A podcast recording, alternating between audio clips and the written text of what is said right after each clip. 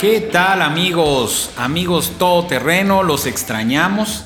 Es nuestro primer podcast de audio de la segunda temporada.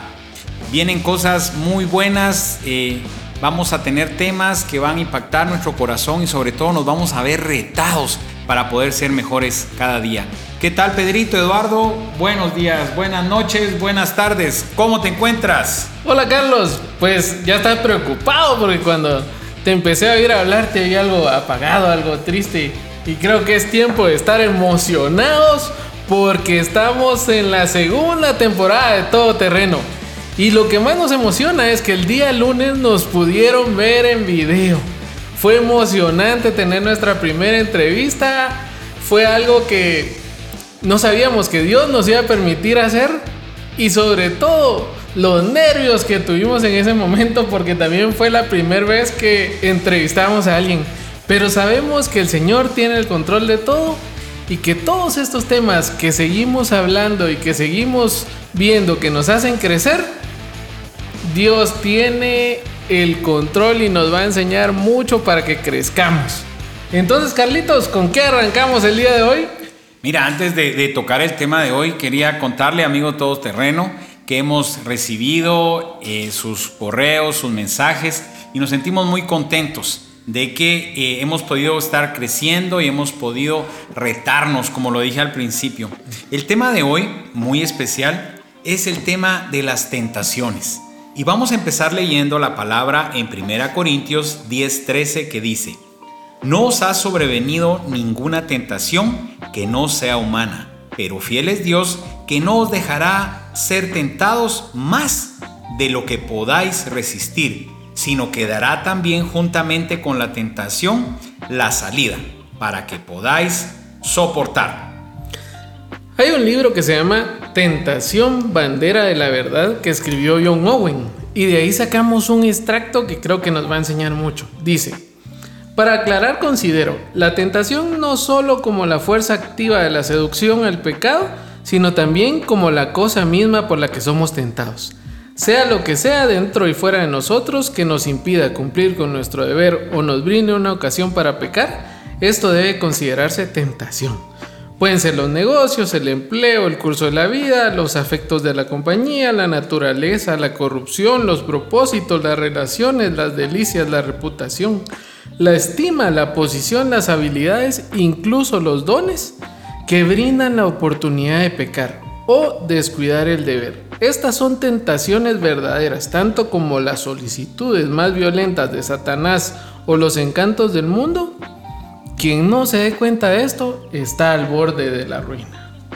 Y tenemos que entender, como bien lo leíste Eduardo, que eh, cuando nosotros leemos la palabra tentación, tal vez nos vamos enfocando siempre a algo de seducción, ¿verdad? A algo de que tenga que ver solamente con féminas. Pero esto es mucho más que eso, ¿verdad? Ese distraernos de la comunión con Dios. Ni siquiera te está diciendo que, que, una tentación a pecar, sino que simplemente con distraerte de la comunicación con Dios ya es una tentación. Y sobre todo, algo que te distraiga de esa obediencia, que es lo que tenemos que tener cada uno con nuestro Padre.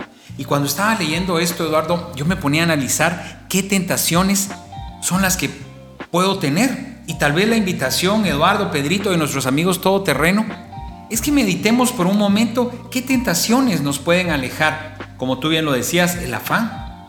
Puede ser que estemos tan preocupados de nuestro día a día que esa misma preocupación nos impida conectarnos con la fuente que es nuestro Señor o tal vez eh, la ansiedad, ¿verdad? A veces estamos ansiosos por el futuro, no disfrutamos nuestro presente, como bien lo dijimos, o venimos eh, bregando, trayendo una mochila llena de cosas del pasado. Y esta parte de la tentación, recuérdate que todos estamos propensos a esto, Eduardo. Por ejemplo, con el tema de las faldas, yo me ponía a pensar, y lo escuchaba de un amigo hace muchos años, todos tenemos nuestro equipo, para, para poder pecar. O sea, tú tienes todo tu equipo para poderle ser infiel a tu esposa, pero tenemos una decisión y una convicción de no por amor al Señor, por amor a nuestra familia y todo lo que tú quieras, pero tenemos un cuerpo que es lo que necesitaríamos, ¿verdad? Pero va a ser esa conexión con el Espíritu Santo lo que nos va a dar la convicción para estar firmes en nuestras decisiones. En Santiago 1, del 13 al 15 dice, cuando sean tentados acuérdense de no decir, Dios me está tentando Dios nunca es tentado a hacer el mal y jamás tienta a nadie. La tentación viene en nuestros propios deseos, los cuales nos seducen y nos arrastran. De esos deseos nacen los actos pecaminosos y el pecado cuando se deja crecer da a luz la muerte. Yo creo que lo más importante de todo esto es reconocer que nosotros podemos caer en muchas tentaciones. Creo que el mayor problema que todos tenemos es decir, ah, no, yo ya no caigo en eso. Reconocer que nosotros podemos ser tentados fácilmente, creo que es lo más práctico que nuestra mente puede hacer. ¿Por qué? Porque cuando uno es tentado, según la Biblia, lo más fácil es huir. Muchos de nosotros decimos, ah, no, yo eso ya, ya lo puedo hacer, ya me puedo enfrentar. No sé cuántos, eh, la debilidad es una cerveza. Y tal vez dicen, ah, me voy a tomar una, pero de ahí empieza la otra y la otra y la otra. Y recordemos que la tentación siempre empieza con algo pequeño. No voy a decir que en ese momento vamos a venir, caer y una vez no vamos a ir grandes. Acuérdense que es algo pequeño que va siendo trabajado a cuenta gotas, donde uno dice, ah, una. Va, hoy me voy a tomar dos porque una no me hace daño. Hoy, hoy, tres porque sí, así más tranquilo.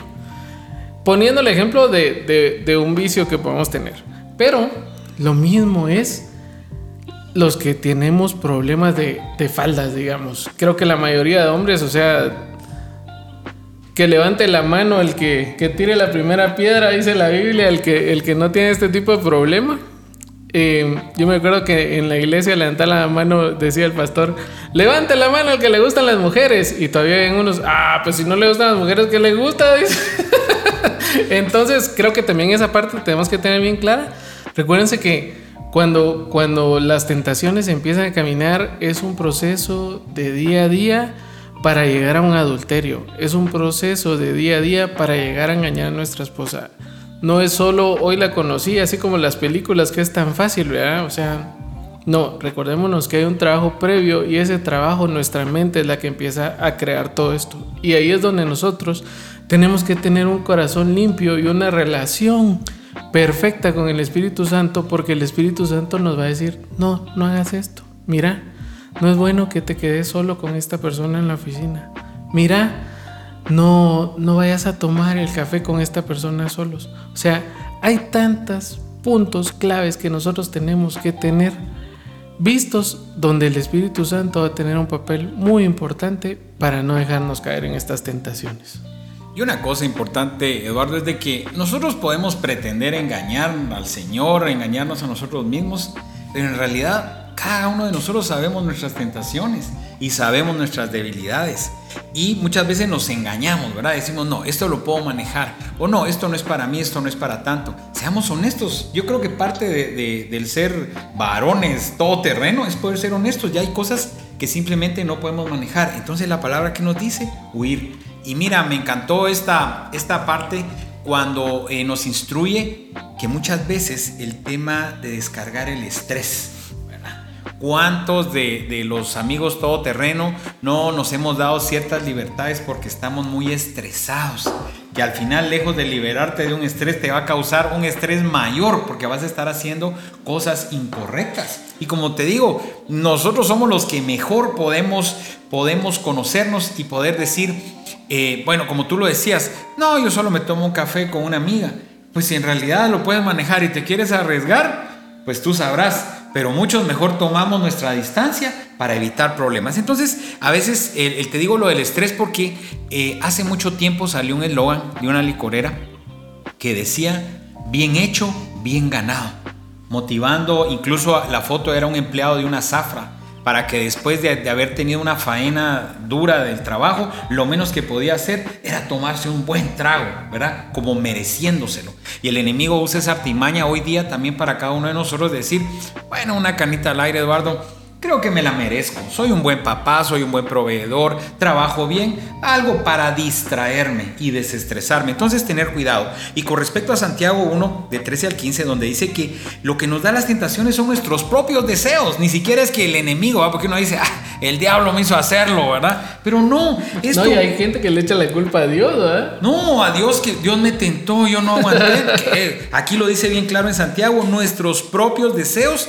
que nos seducen y nos arrastran. ¿Qué quiere decir eso? Que no podemos vivir bajo deseos, no podemos vivir bajo emociones, Eduardo, porque uno en un momento de, frustración puede buscar alguna salida y ahí es donde vienen las dependencias. Dígase faldas, dígase alcohol, dígase drogas, dígase empezar con pequeñas cosas como, ah, una pastilla antes de dormir porque no estoy durmiendo bien. Cuando tú sientes y eres dependiente de eso. Y yo le digo a Diego, con los juegos electrónicos, y lo mencionamos en la primera temporada, yo le digo, hijo, todo lo que te domina no es de Dios.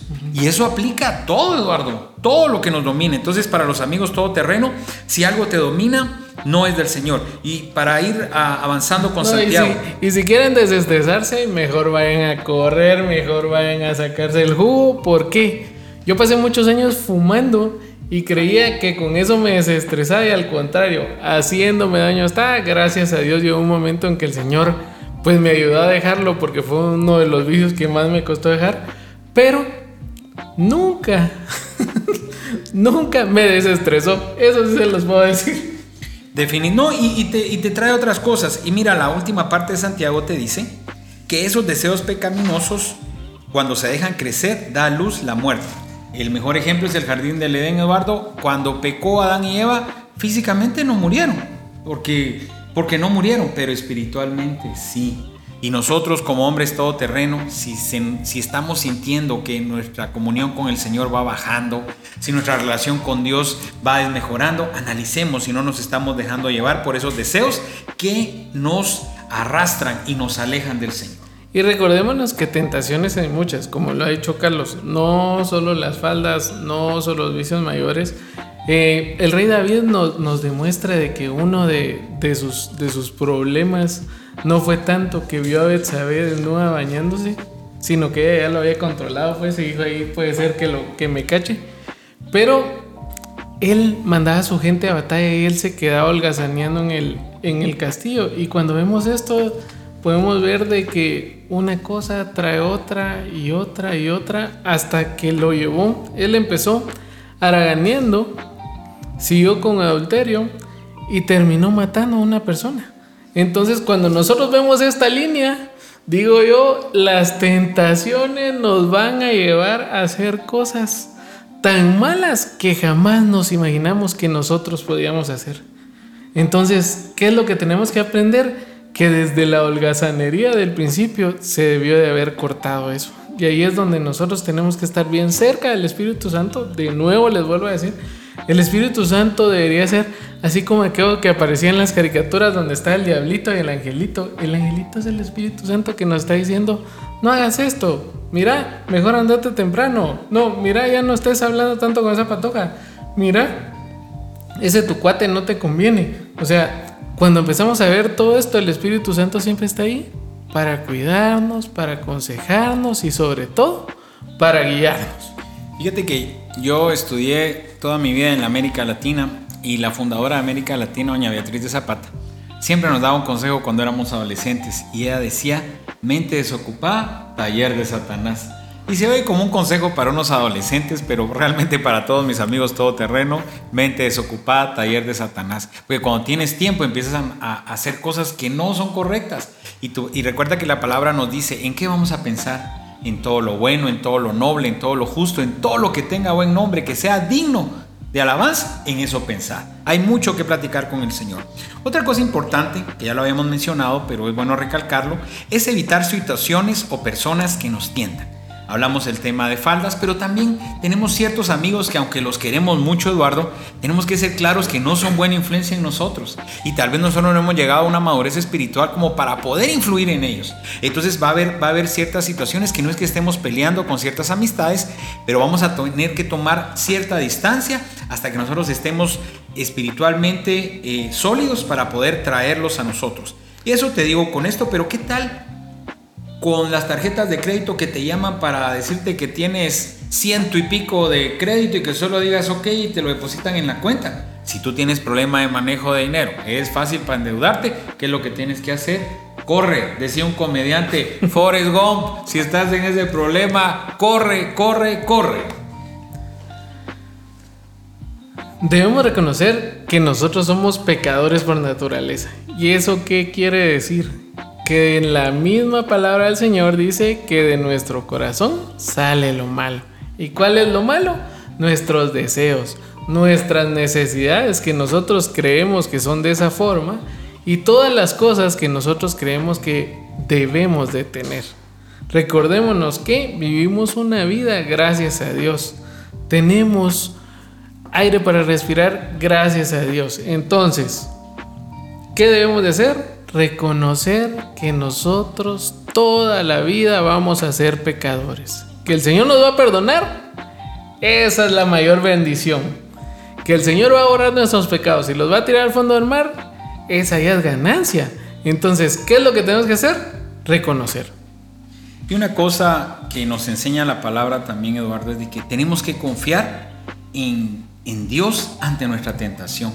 Cuando tú estás conectado desde muy temprano con el Espíritu Santo, aunque venga la tentación, aunque se presente la tentación, va a ser más fácil para ti. La palabra nos ha dicho que, como vimos anteriormente, no vamos a ser tentados más de lo que podamos resistir. Yo he escuchado en consejería muchos amigos que me dicen, mira, no puedo dejar de beber, no puedo dejar a, mi amante, no puedo dejar eh, de masturbarme, no puedo dejar de ver pornografía. ¿Por qué? Porque el enemigo les ha mentido. Cuando la palabra nos dice, mira que te mando que te esfuerces y seas valiente, que no temas ni desmayes, porque estaré contigo. Esa no solo fue una palabra que se usó en la Biblia para motivar a una conquista, es la que hoy el Señor nos deja para motivar a la conquista del pecado. Yo creo que el reto para cada amigo todoterreno es conquistar y sojuzgar el pecado y poder poner literalmente nuestro pie en la nuca del enemigo. Posiblemente, amigo todoterreno, Hoy tú escuchas esto, pero tú puedas decir, lamentablemente, yo sí tengo el pie en la nuca. Quiero decirte en el nombre del Señor que el Señor te ha llamado a libertad. Y tú no lo vas a poder hacer solo con tus fuerzas, pero sí en el nombre de Jesús. Entonces, amigo todoterreno, dobla tus rodillas, clama al Señor y deja que el Espíritu Santo sea el que te vaya dando las salidas. Tú tienes la victoria, tú tienes las herramientas en tus manos para llamar, has sido llamado a libertad. La palabra nos dice que conoceréis la verdad y la verdad os hará libres. Y la verdad es la palabra de Jesús. Adelante, amigo todoterreno. Y después de haber doblado tus rodillas y haber confesado al Señor y pedirle perdón por tus pecados y pedirle ayuda para ya no estar con las tentaciones, para poder huir, para poder enfrentarlas, tienes que rendir cuentas. ¿Por qué? Porque empezaste un proceso de purificación. ¿Y cómo vamos a rendir cuentas? Encontremos una persona que ha pasado por lo mismo que nosotros y lo logró vencer y Él nos va a ayudar a nosotros a empezar a cambiar. Ahora hay hasta programas de seguimiento para teléfonos, eh, hay programas para que uno pueda estar como que rindiendo cuentas virtualmente, pero lo ideal es tener una persona con la que uno pueda llamar, mira mano, no sé qué hacer, ahorita tengo esta necesidad y, ya no aguanto, no puedo más, ¿qué puedo hacer? Y en ese momento hay una palabra reconfortante, el Señor lo va a usar y te va a ayudar a poder vencer esa tentación en ese momento. Así que busquemos una persona de confianza, ya sea nuestro pastor, ya sea un amigo en el que nosotros podamos decir que tiene un buen testimonio, o hay varios grupos donde se puede llamar y uno se puede inscribir. Eh, es tiempo de hacerlo. Si nosotros cogíamos de esa pata, dijo, dijo el dicho, aprendamos a tener una prótesis para poder salir de este problema. Y te quiero contar, y amigos todoterreno, yo tuve una experiencia hace algunos años con un amigo que, que quiero mucho, que ojalá que, que, esté escuchándonos también. Fíjate que yo estaba eh, en la oficina y, y, él me llama, me dijo, mira, fíjate que estoy aquí en Majadas, tengo una reunión con una proveedora. Realmente la proveedora eh, está bastante sanita, está muy alentadita. Y yo te quiero pedir, por favor, brother, venite a almorzar con nosotros. Entonces, eh, pues claro, ¿verdad? Es, es, es, un gran amigo, mi hermano, el alma. Y me fui. y almorzamos con ellos. La cara de la proveedora no estaba tan contenta de, verme ahí, ¿verdad? Porque pues ya había un, tres, un tercero en discordia. Total que comimos, ellos hicieron el negocio y nos fuimos. Cuando salimos me dice gracias, porque yo creo que esta, esta no le iba a poder manejar muy bien. Entonces, este es el tema de rendimiento de cuentas. No lo veamos como algo así religioso que tengo que decirle a mi líder y esto y, y eso son reglas eclesiásticas. Para nada, son reglas de vida. Busca a alguien que te aporte, alguien que vaya delante de ti en ese tema y poder rendir cuentas. Yo creo que tú has sido una, una de las personas que que he podido rendirle cuentas con temas empresariales. Me has presionado mucho con el tema de orden, con el tema de avance, con el tema de, crecer empresarialmente y hoy pues públicamente te lo, te lo agradezco Eduardo porque me ha servido eh, de rendimiento de cuentas. Y para ir terminando, como siempre lo decimos, terminamos con la palabra del Señor. Gracias a Dios porque en realidad la promesa de que Él nos iba a ayudar a enfrentar nuestras tentaciones la tenemos. Y terminamos con 1 Corintios 10:13 que dice, sino quedará también juntamente con la tentación la salida, para que podáis soportar. Entonces, amigos todoterreno, recordemos que no es por nosotros, sino por lo que mora dentro de nosotros. Eduardo, gracias. Pedrito, gracias. Qué buen programa y los esperamos en nuestro video el día lunes. Van a ver que vamos a seguir con las entrevistas y estamos trabajando para poder cada día estar más cerca del Señor. Gracias amigos. Hasta la próxima.